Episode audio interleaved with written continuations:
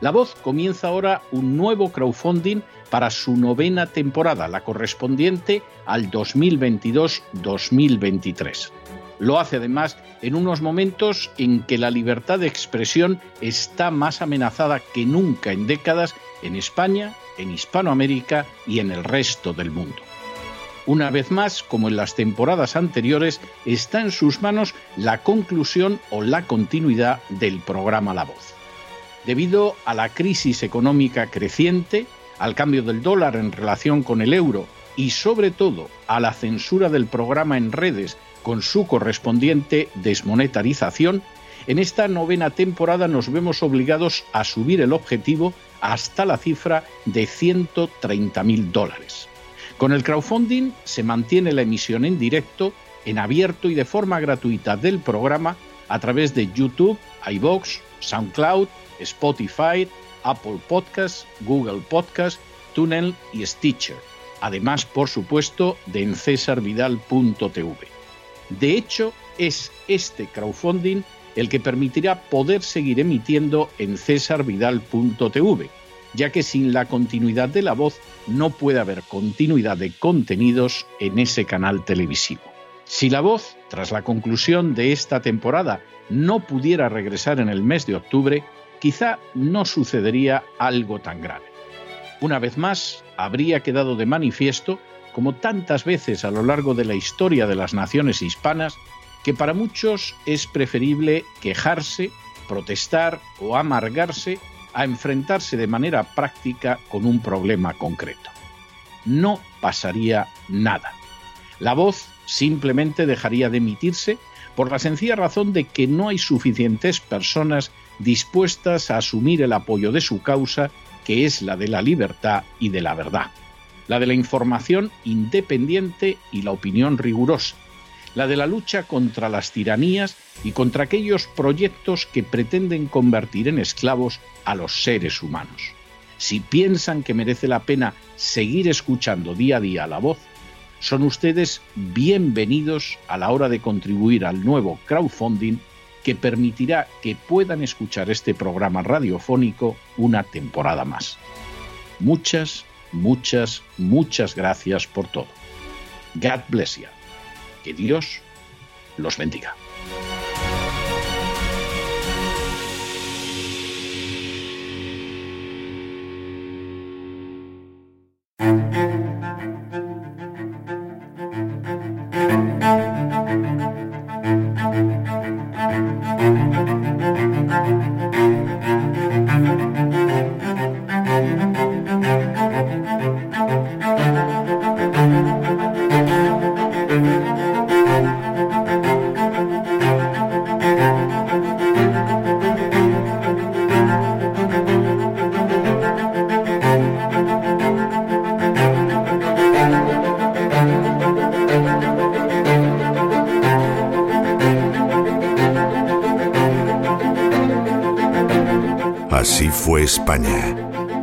César Vidal y Lorenzo Ramírez.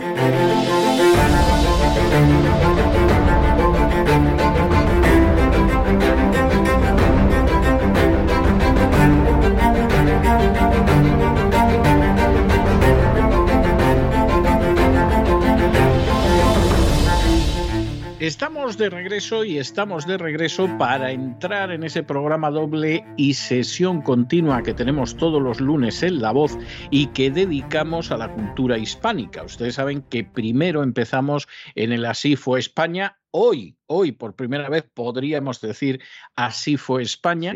Y después de eso, ya saben que entramos con doña Sagrario Fernández Prieto en las procelosas profundidades de la lengua española para que ustedes la hablen y la escriban cada vez mejor.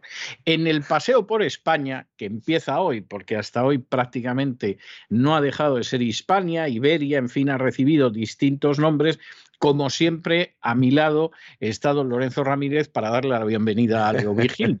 Muy buenas noches de nuevo. Muy buenas noches de nuevo, César. Vengo aquí ataviado además como, como cuando se vino ya Leo Vigildo arriba y ya se vistió como un rey, ¿verdad? Y todas estas cosas para, para que los romanos que vivían en España dijeran, ahí va, si este es un rey de verdad, rey de Hispania, primer rey de, Hispania, podríamos decir. Eh, Exacto, el primer rey español, sí, el primer rey de España, efectivamente, así es.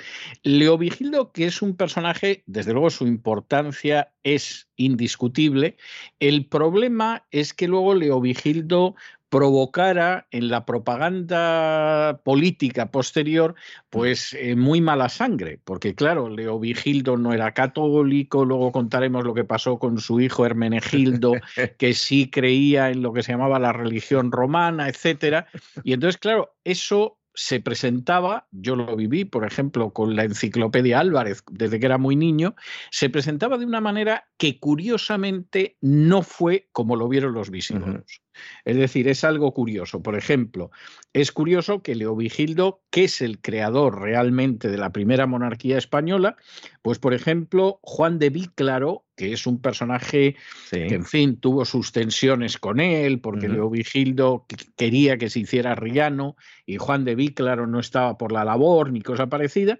Sin embargo, el testimonio de Juan de Víclaro, a pesar de esto, es un testimonio muy positivo. Es que no ahorra en absoluto elogios hacia Leovigildo y además desde una perspectiva que hoy en día diríamos que es nacionalista. Es decir, pues es que Leovigildo era estupendo, entendió lo que era España, etcétera, etcétera, creó realmente España. Esa es la realidad. Y intentó de alguna manera también crear un, cierto entente, entendimiento entre arrianos y católicos. Evidentemente no lo consiguió, pero lo intentó y cuando ya no le quedó otro remedio, como vamos a ver, pues ya tuvo que hacer lo que hizo, ¿no? Efectivamente es así. Hay, hay varias cuestiones con las que Leovigildo se encontraba con un panorama que no era nada bueno. Él venía rodado porque había sido corregente de Liuba, que era su hermano. Cuando muere el Liuba, le sucede Leovigildo, es decir, aquí hay un intento de que esa monarquía inestable, electiva de los visigodos se convierta en una monarquía dinástica. También lo va a intentar Leovigildo, esa es la realidad.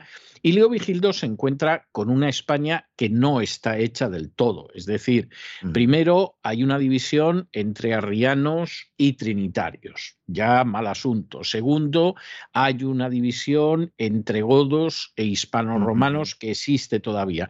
Él va a intentar soldar todo eso y lo va a soldar además con la idea de un reino español, de una España.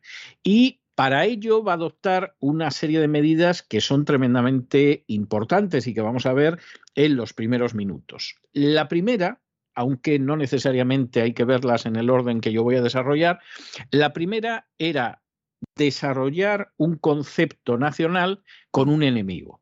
Y esto se ha repetido a lo largo de la historia. Es decir, tú quieres crear una nación que es una nación nueva. Pues hombre, ayuda muchísimo que tengas un enemigo, frente al cual se produce un aglutinamiento de la nación. Leovigildo, ese enemigo lo encontró los bizantinos. Es decir, los bizantinos son estos invasores que tenemos en este lado eh, mollar de, de, la monarquía hispánica, de España, y entonces Tienes el litoral meridional, una parte de Levante, estaban allí todavía. Estaban estos, luego estaban también los suevos y tal, para que la gente se haga un poco la composición del lugar. Todavía había grandes regiones eh, lideradas por nobles, es decir, había todavía cierta amalgama. La cosa, efectivamente, aquello distaba mucho de estar cuajado. Es interesante que Leovigildo prácticamente va a conseguir que cuaje todo, pero claro, el enemigo fundamental son los bizantinos y esto explica que dé el segundo paso, que es un paso realmente muy interesante, porque él va abandonando esa visión de caudillo que tenían los germanos, que tenían los godos, pues el caudillo que no pasaba de ser el primus inter pares, etcétera, etcétera, para adoptar el, sentido de la majestad bizantina. Es decir, Leovigildo, a partir de ahora, no es el jefe aquí que todos lo vemos llegar y le decimos, Leo, ¿cómo van las cosas? etcétera y tal. O, como yo recuerdo en las primeras elecciones democráticas que estaba votando Felipe González y los periodistas le decían, Felipe, mira para acá, Felipe. Y yo decía, pero ¿qué manera es esta de dirigirse a este señor? ¿no?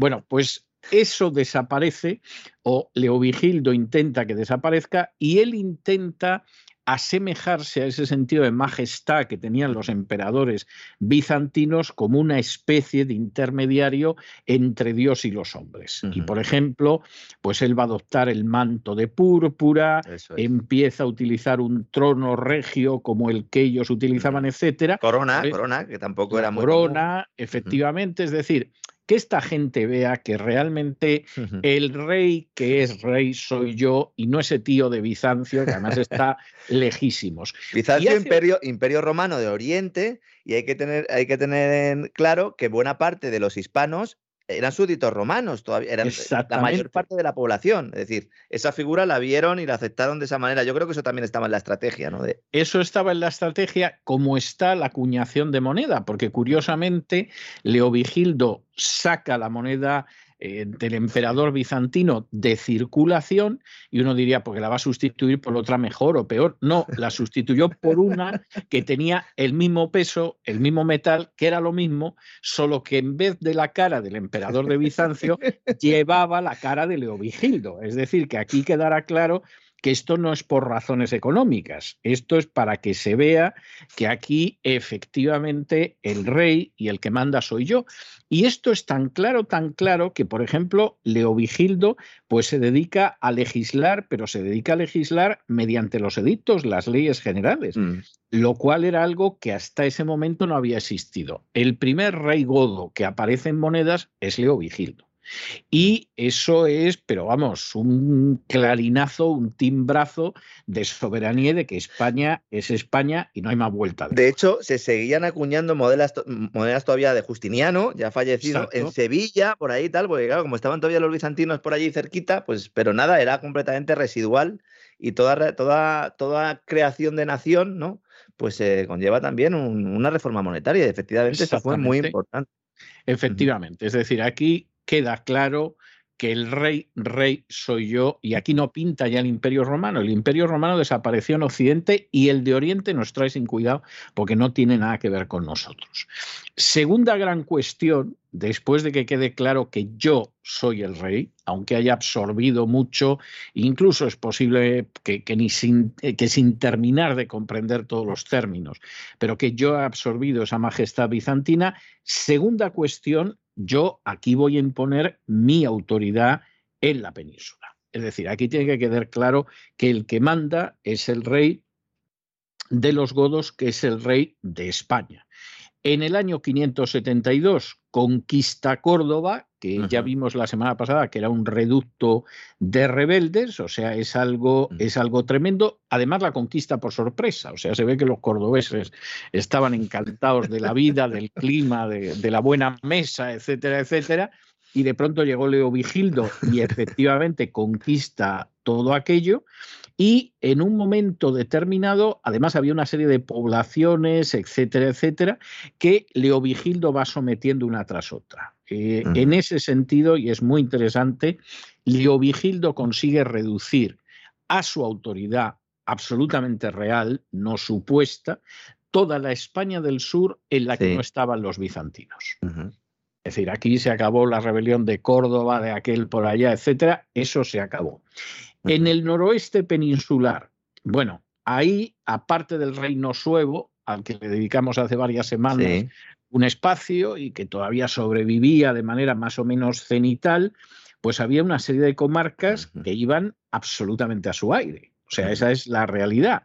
Y al año siguiente de conquistar Córdoba, es decir, en el año 573, Leovigildo se apodera de un enclave que se llamaba Savaria, que habitaba un pueblo indígena, que eran los Sapi, y que estaba situado en el sureste del reino suevo. Estaría aproximadamente, se piensa que en la actual Sanabria. ¿eh? Y evidentemente, aparte de eso, en las montañas que están al lado de Orense, había un noble hispano-romano que, que, dominaba la región. Bueno, pues en el año 575, Leovigildo toma la ciudad de Aregia, que era lo más importante de esa región, se lleva prisionero a Toledo al señor de aquella región, que era Aspidio y a su familia, Y entre el sometimiento de la zona de la actual Sanabria y el sometimiento que quedaba de los suevos, pues controla totalmente Cantabria, en cuyo centro estaba la actual Santander, el norte de Burgos, era un estado independiente, pero acaba realmente con el estado independiente. ¿Qué significa esto? Bueno, pues que en el momento en que Leovigildo controla Cantabria, ya ha abierto una brecha entre lo que eran dos de los focos de resistencia, que eran los suevos y los vascones. A los siguientes a los que les toca la historia es a los vascones.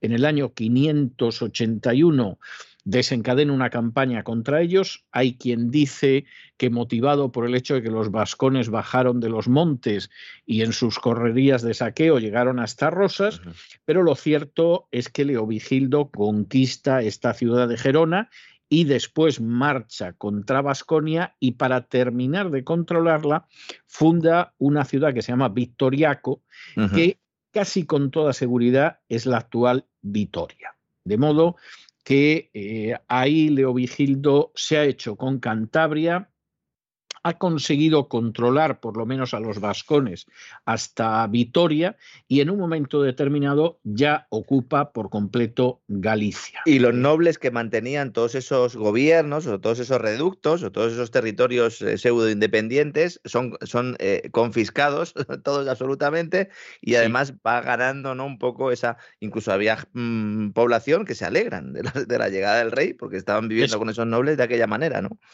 Sí, igual que yo creo que habría gente que, por ejemplo, ahora mismo se produce una revolución en España y detienen a los sicarios de la agencia tributaria y había un, habría un júbilo en las calles que casi habría que contenerlo para que no desembocara en derramamiento de sangre, ¿no? O sea que estas cosas son comprensibles. ¿eh? No, no es que vayan a sacar lo mejor del ser humano, pero son absolutamente comprensibles.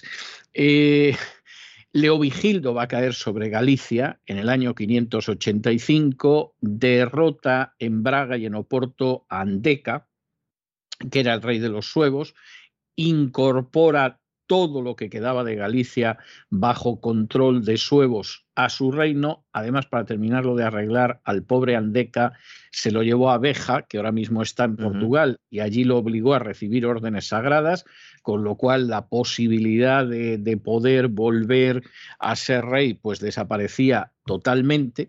Y en última instancia, en esos momentos, Leovigildo controla toda España, salvo algún reducto de los vascones y salvo la zona del este de España, del oriente de España, en la que estaban los bizantinos, que todavía eran demasiado fuertes como para... Había caído Málaga ya, había caído Sidonia, que era Cádiz, estarían pues Cartagena eh, y el Levante y parte de Valencia, en actual Valencia. ¿no?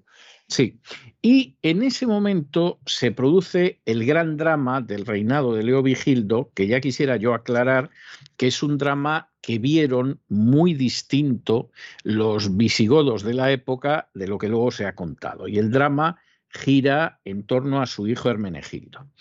Eh, prácticamente nada más iniciar su reinado, Leovigildo inmediatamente asoció al trono a los dos hijos, a Hermenegildo y a Recaredo.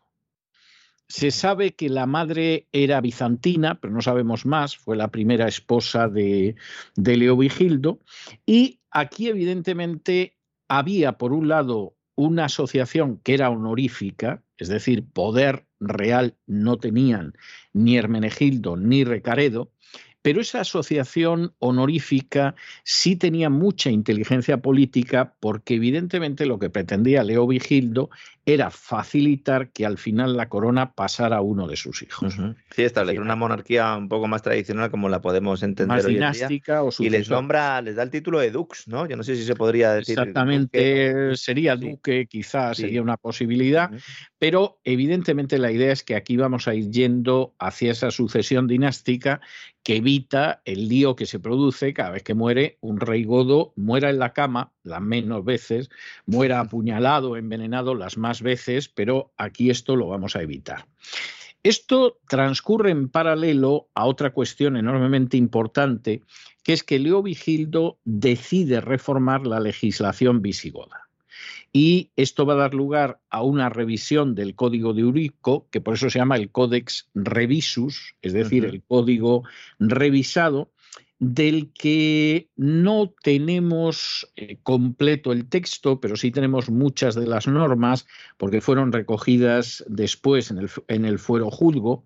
Y la verdad es que, y esto es bastante, bastante significativo, a pesar de que Leovigildo era riano, y luego hablaremos de su leyenda negra, Isidoro, o San Isidoro de Sevilla, que desde luego no era riano, cuando habla de la labor legislativa de Leovigildo, dice corrigió cuanto de inadecuado encontró en las leyes de Eurico, añadiendo muchísimas que se echaban en falta y omitiendo no pocas que resultaban superfluas. En otras palabras, como reformador y legislador, Leovigildo fue un crack. Sí, sí. Y esto lo dice alguien que no estaba precisamente en, la línea de su visión teológica ni cosa parecida. Otro de los elementos fundamentales para crear una nación, insisto en ello, porque si podemos decir que es el primer programa de, España, de Así fue España, en lugar de Así fue España, es que tú necesitas también una innovación constitucional y una reforma legislativa, que es lo que, lo que puso en marcha este hombre. Y en lugar de usar el breviario romano como base de su nuevo código territorial, utiliza el de, el de Eurico, lo cual también es otro guiño más, ¿no? Eh, sí, sí, sí. Yo creo, vamos a ver, eh, la reforma, el Codex Revixus, no llega todavía a una legislación común a godos y romanos, pero hay avances muy importantes. Por ejemplo, él suprimió una constitución que había del año 370, que había sido aprobada por los emperadores Valentiniano y Valente y que a los godos les había parecido muy bien, que era una legislación que prohibía los matrimonios mixtos de godos y romanos. Y aquí Leovigildo se da cuenta de que la sociedad tiene que ir a algo en lo cual se produzca una unión entre godos y romanos de alguna manera y evidentemente los matrimonios mixtos ayudan muchísimo a eso. Es decir, que ahí la cosa es bastante, bastante clara. Suprime, por ejemplo, y esto es muy interesante, en materia civil una serie de pleitos sobre los que podían decidir los jefes militares. Y entonces Leo Vigildo dice, bueno, eso para épocas de guerra, de movimientos seminómadas, estaba bien, pero en estos momentos quien tiene que tomar las decisiones son los jueces, tienen que ser magistrados que se ocupen de esto y además magistrados que conozcan el derecho romano, porque nosotros de derecho tenemos bastante poco en ese sentido. De manera que eh, Leovigildo hace mucho por ir construyendo sobre unas bases comunes esa nueva nación que se llama España.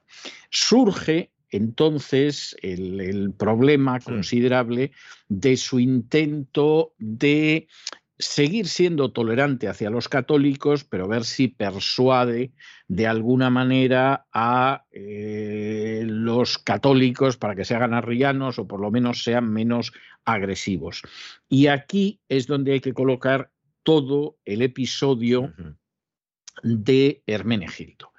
Hermenegildo es un personaje que acabó siendo santo, que se ha hablado muy bien de él, pero los que no lo veían bien en absoluto eran los visigodos, empezando por los católicos. Es decir, la visión de los propios católicos visigodos no fue positiva hay que llegar a muchos siglos después para que la gente se ponga a hablar bien de Hermenegildo. Los, católicos, si podríamos decir así, católicos de la época, eh, consideraron que dio un golpe de Estado a su padre, de su padre. Es decir, y eso que había sido nombrado, y ¿eh? eso que ha sido nombrado, había sido nombrado por él, fíjese si es difícil. no, lo veían bien, ¿no? Bueno, aquí parece que como en tantas situaciones históricas o de la vida cotidiana, hay que aplicar ese principio francés del chercher la femme es decir, busque a la mujer. Bueno, Hermenegildo se había, casado, varias, ¿eh? había, en este caso él se había casado con una princesa franca que se llamaba Ingunda, que era católica, porque los francos ya vimos que en la época de Clodoveo se convirtieron al catolicismo, y entonces Hermenegildo, pues eh, yo ignoro si, si realmente le tenía loca Ingunda, no lo sé, eh, de hecho, la segunda mujer de Leovigildo, que se llamaba Osuinta, pues intentó convertirla al arrianismo, es decir, mira niña, que aquí todos somos arrianos en, en la corte, lo, suyo es que tú seas arriana, etcétera, etcétera. En un momento determinado la suegra se ve que se tomó muy mal que, que, esta buena chica Ingunda no cediera y la metió en un estanque lleno de peces, que parece ser que, bueno, aquí Ingunda ya dijo, o tu madre o yo, a Hermenegildo.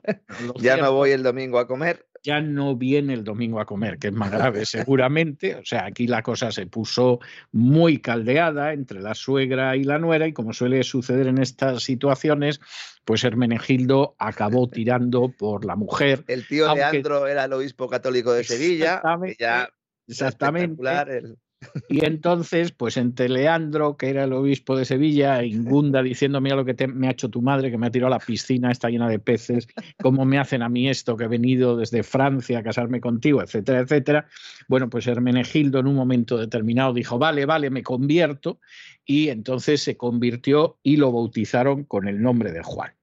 Esto, esto, hombre, hay que reconocer que entre Hermenegildo y Juan, por lo menos, el ganó, efectivamente, ¿no?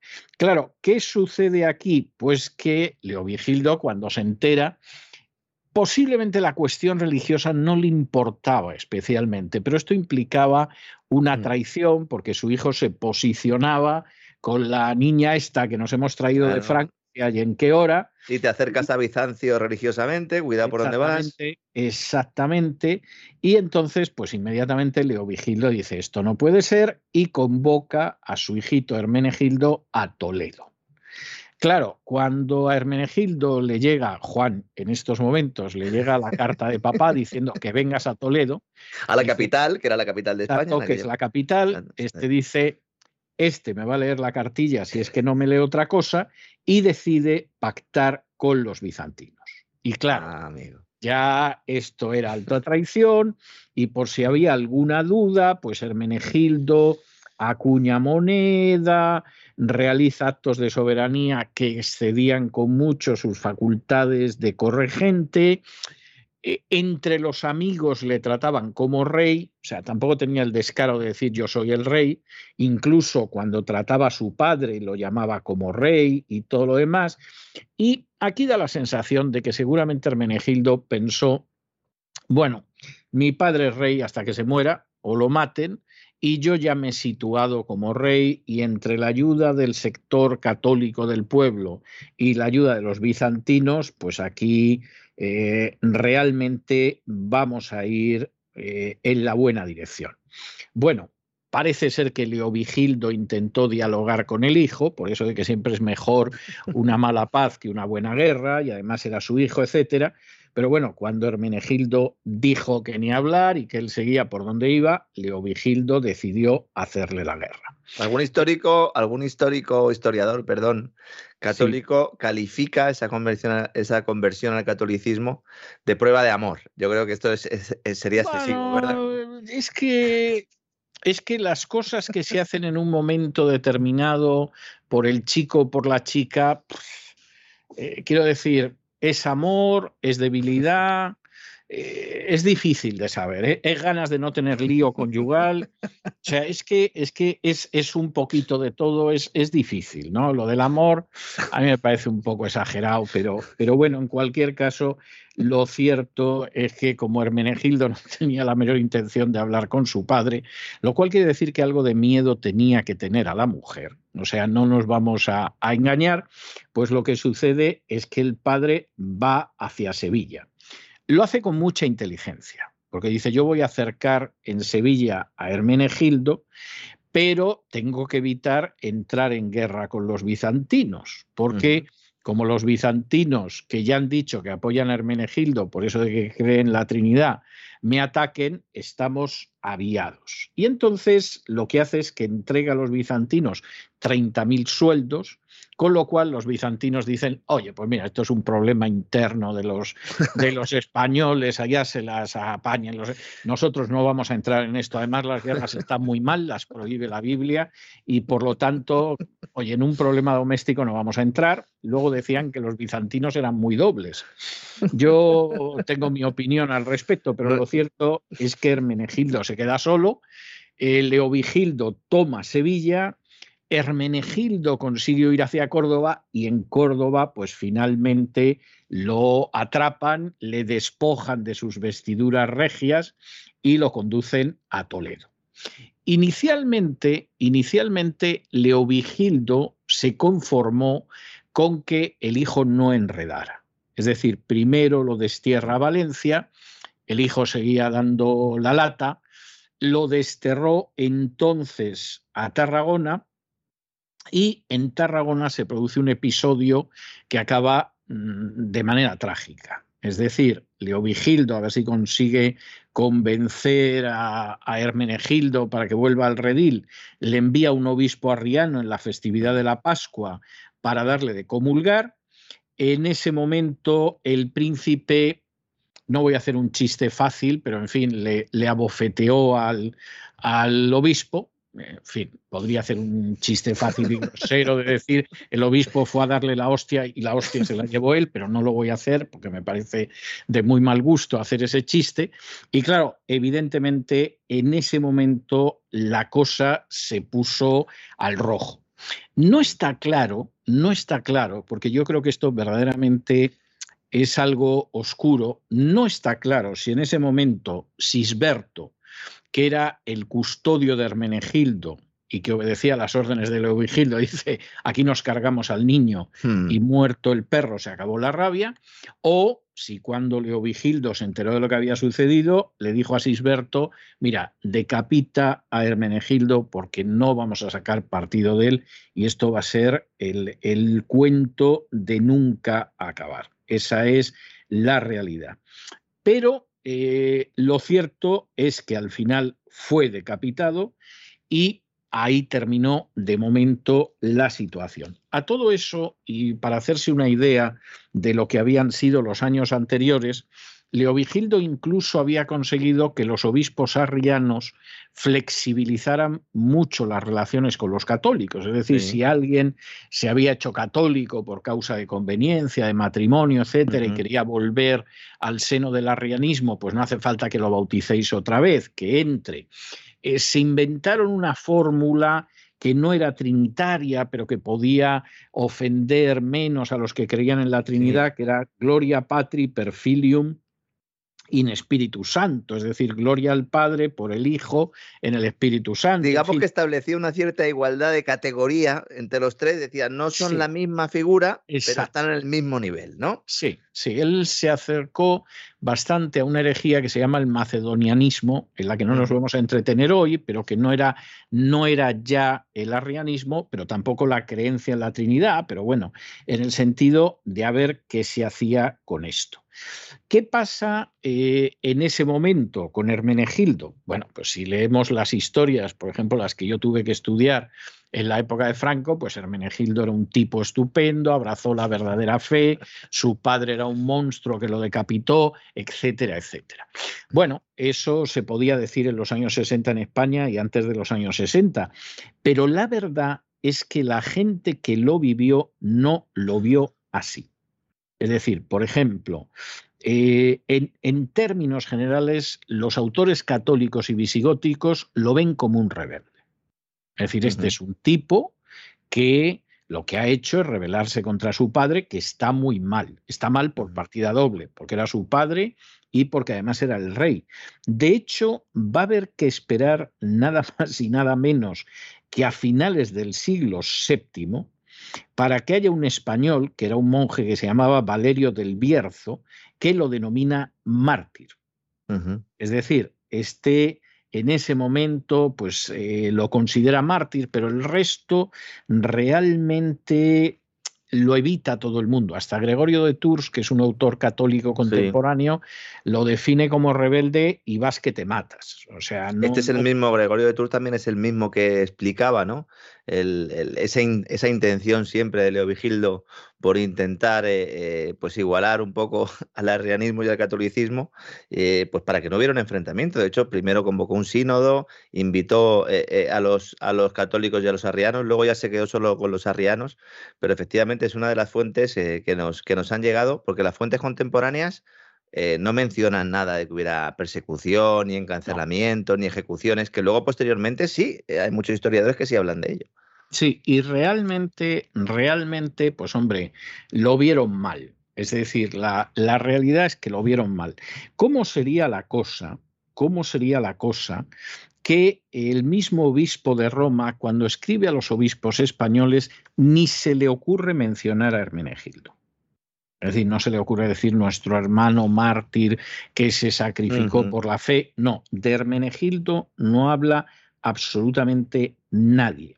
Y en la literatura oficial, cuando se habla ya realmente de un rey católico, etcétera, etcétera, es para hablar de su hermano Recaredo, que sucedió a Leovigildo y que por supuesto cuando Leovigildo ya llevaba tiempo criando malvas, pues decidió ir en la línea de, del trinitarismo del concilio de Nicea. Y en ese momento sí. ¿A qué se debe esto? Pues hombre, es bastante sencillo. Quiero decir, hay razones que son morales y que son políticas. Primero, tú no puedes presentar como el católico más estupendo de la historia que hemos vivido hasta ahora a un señor que se rebeló contra su padre, que era rey. Es decir, este tipo es un impresentable, ¿eh? que sí, que le cortaron la cabeza, pero es un impresentable, o sea, que no lo relacionen con nosotros. Segundo, la Iglesia española cada vez se había ido vinculando más con el poder y teniendo un peso cada vez mayor en el poder. Entonces, hombre, nos parece estupendo Recaredo, que al final nos va a dar el poder absoluto, pero no vamos a hablar de Hermenegildo, que es un tipo que se subleva contra su padre. A ver si aquí van a empezar a sublevarse contra su padre claro. Distintas personas y van a apelar al mártir. Con eso de que apelan al mártir, el día menos pensado nos montan una desamortización o algo así, y, y esto va a ser absolutamente desastroso. Y claro, al final, el primer rey católico de la historia de España, por eso de que fue un traidor y además iba contra su padre, etcétera, pues las fuentes de la época es que ni quieren hablar de él. Claro. Va a pasar más de un siglo hasta que un monje diga que fue un mártir. Pues, claro, al cabo de un siglo ya no quedaba nadie. ¿no? Seguramente además todos estaban calvos. El primer paso para que luego posteriormente en el siglo XVI fuera canonizado. exactamente, exactamente. Y claro, ¿cuándo lo acaban canonizando? En la época de la contrarreforma. es decir, es, es algo muy interesante, pero la Iglesia Católica hay determinados personajes controvertidos que solamente los canoniza a siglos de distancia y porque en ese momento le puede encontrar un partido. Entonces, bueno, estamos en la época de la contrarreforma. Pues a ver, ¿qué santo podemos sacar aquí? Claro, niño, búscame, búscame Exactamente. Hermenegildo, que lo mató el padre, vale, estupendo. Además, mártir por la fe, ¿no? Y pues igual que en el siglo XIX, después de haber tenido, en el siglo XX, después de haber tenido prohibida la utopía durante siglos de Tomás Moro, que no se podía leer su obra principal, pues la Iglesia Católica decidió convertir a Tomás Moro en santo. ¿no? Misma Iglesia Católica que hoy en día, eh, pues cualquiera que pueda buscar información sobre Hermenegildo, pues lo primero que hará será encontrarse de un grupo de comunicación de la Iglesia Católica un artículo titulado El rey visigodo que mandó decapitar a su hijo por convertirse al catolicismo. Eso es una manipulación y una manipulación escandalosa, pero además es que los visigodos de la época insisto, no los arrianos, ¿no? Sino, sino los mismos católicos. Ah, Menegildo este, por favor, no me habléis de él, este sujeto es indecente, etcétera, etcétera. Es decir, hombre, pero esto es como cuando hace unos años, durante la presidencia de Trump, y aprovechando que Trump, eh, la historia no es lo suyo, hubo un grupo de católicos que presentaron a Thomas Becket como un adalid de la libertad religiosa. Y entonces tú dices, vamos a ver, Thomas Becket era un enemigo furibundo de la libertad religiosa, como todos los obispos de su época. Pero Thomas Becket acaba teniendo problemas porque pretende que determinados privilegios que hoy no defendería nadie, salvo alguien muy enloquecido todavía, los mantuviera la Iglesia Católica, como era el hecho de que un delincuente, si era clérigo, no lo pudiera juzgar la justicia civil y solo lo pudiera juzgar la justicia eclesiástica. Volviendo al Sanedrín, ¿no? Exactamente. Entonces, bueno, pues Becket defendía una serie de privilegios que él llamaba el honor de Dios. No está mal eh, considerar que una serie de privilegios son el honor de Dios, lo que está en juego, y, pero lo que defendía era algo ya indefendible en el siglo XVI, no digo ya a partir del siglo XIX. ¿no? Entonces, pues bueno, releemos al personaje. Yo creo que Hermenegildo es un personaje trágico, es decir, me da la sensación de que tuvo un matrimonio pues eh, complicado. Y, pues, si se hubiera casado con una princesa riana no hubiera pasado absolutamente nada de todo esto. Yo creo que Leovigildo intentó controlar la situación y hubo un momento que dijo, bueno, aquí me lo han cambiado a mi hijo, de Hermenegildo se ha convertido en Juan y vamos, el Juanito me está dando una vida tremenda. Algunos sigue sosteniendo que Leovigildo al final eh, reconoce como fe verdadera la católica. bueno, eso, esa es una historia que usted sabe que le han atribuido a gente que ni borrachos llegaron a esa conclusión. Es decir, yo cuando era niño tenía que oír que en el último momento Voltaire, sí, Azaña, mm. Lutero, o sea, todo el mundo se vuelve al catolicismo. Es mm. absolutamente falso. Es decir, yo no digo que alguno de estos personajes a lo mejor no se diera esa circunstancia, pero desde luego históricamente es un disparate y se sabe dónde acabaron, ¿no? Pero yo recuerdo a Antonio Campillo, que estuvo durante muchos años, tenía una sección de libros de ciencia en la radio conmigo, y Antonio hubo un momento en que se hizo ateo. Creo que en la época en que pasó por Francia, lo cual seguramente era circunstancial, pero muchos dirán, eso pasa por ir a Francia a estudiar. Y entonces, como además enseñaba en la Sorbona. Pues bueno, le, iba a preguntar, le iba a preguntar si se había acercado a la Sorbona, pero ya me lo ha dicho Sí, además es el único español que yo sé a ciencia cierta que estuvo en el mayo del 68. El único el único que, que, yo sé que efectivamente estuvo, aunque hablando yo con él de lo que pasó en el mayo del 68 me di cuenta que no se había enterado de nada, cosa normal cuando estás en medio de una revolución, que te crees cosas que no son. Y cuando yo le expliqué cómo se había organizado el mayo del 68 y todo, me miraba con una cara como diciendo, no puede ser que me engañaran como un chino.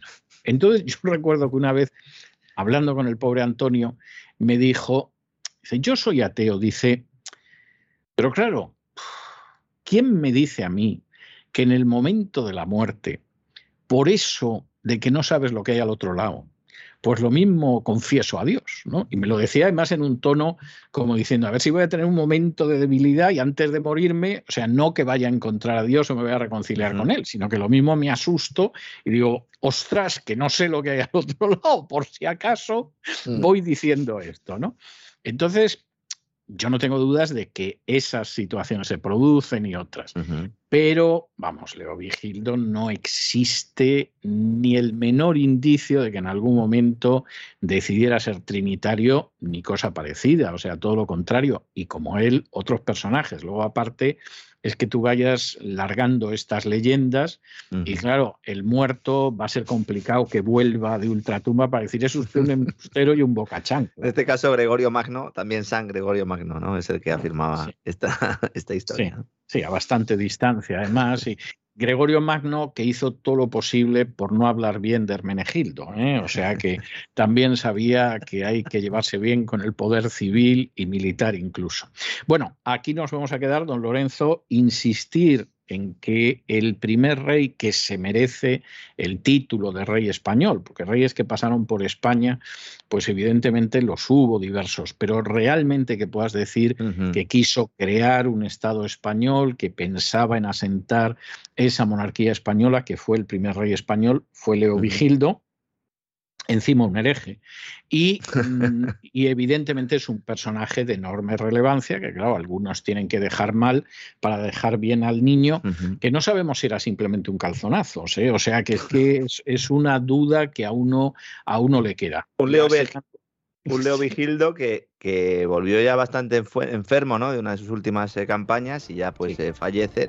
también hay, hay mucho, mucha leyenda sobre cómo fallece el, hombre, pero lo que sí podemos decir es que aunque tenía sangre germánica, efectivamente era un visigodo, este ya había nacido en España, es decir, era un rey de España eh, con todas las de la ley. Es así y bueno, la semana que viene veremos pues lo que hace su hijo Recaredo, que efectivamente va a tomar decisiones que son relevantes, aunque hay que decir en la verdad que no suficientes para salvar la monarquía visigótica. Yo me temo que no vamos a ver a los árabes antes de acabar esta temporada, pero casi, casi, casi van a quedar por ahí en el horizonte y me da la sensación de que Dios mediante la próxima temporada la vamos a empezar con los moros desembarcando en el sur de África. Vamos, que va a parecer que estamos leyendo la prensa del día. Voy a ir afilando tizona entonces, por si acaso la tengo que usar eh, en algún momento. Que todo puede ser. Un abrazo muy fuerte, don Lorenzo. Hasta mañana. Un abrazo, César.